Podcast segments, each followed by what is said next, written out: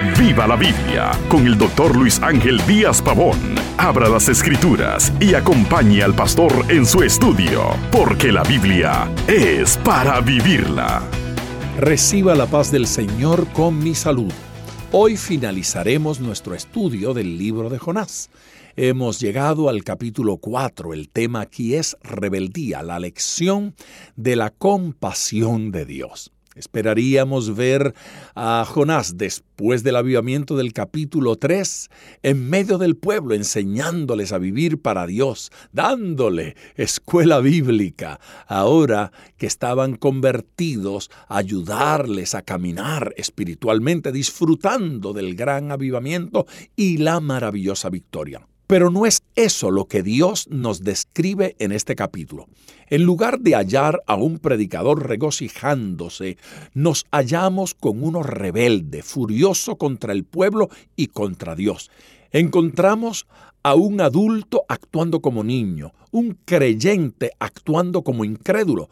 Encontramos a Jonás sentados fuera de la ciudad, tratando de hallar un poco de comodidad y en realidad esperando que el juicio de Dios cayera sobre el pueblo. Aquí tenemos lo asombroso.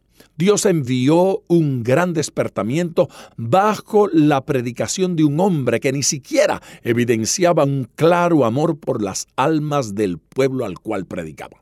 La lección clave de este libro es el amor y la compasión de Dios por las almas perdidas. Jonás se autocompadecía como tantos hoy e incluso sintió lástima por la planta que le cobijaba y luego murió, pero no mostraba el mismo amor ni compasión por las multitudes en la ciudad de Nínive.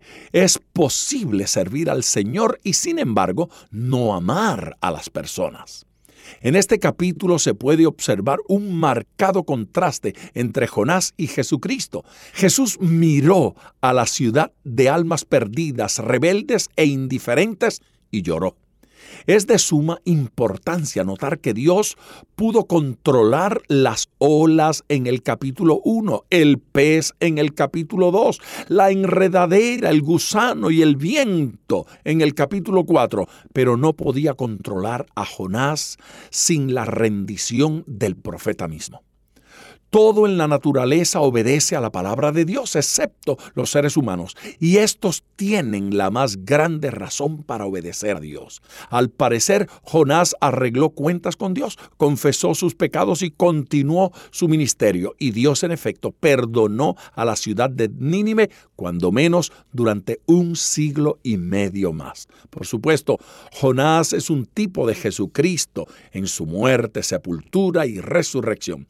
Cristo fue más grande que Jonás en su persona, es el Hijo de Dios, en su alcance, el mundo entero, no una ciudad como en el caso de Jonás. En su sacrificio murió para salvar a otros y en su amor por quienes no se lo merecían. Jonás es tipo de Cristo, pero también representa a cada uno de nosotros, a Israel en su desobediencia y Dios dándole una segunda oportunidad y a nosotros que le fallamos de continuo con actitudes rebeldes y faltas de visión. El Dios que tuvo misericordia de Nínive, lo tuvo también de Jonás y de nosotros, tanto de mí como de usted.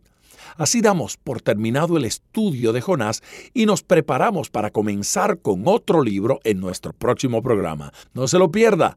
Por el momento, ponga todo su corazón al estudiar las escrituras porque la Biblia es para vivirla. Acompañe regularmente al Dr. Díaz Pavón en su estudio personal de la Biblia. La experiencia de décadas de ministerio de la palabra son vertidas en cada jornada. Usted puede adquirir copias de esta enseñanza visitando nuestra página web www.diazpavón.com. Esté atento, participe en nuestro próximo estudio y viva la Biblia.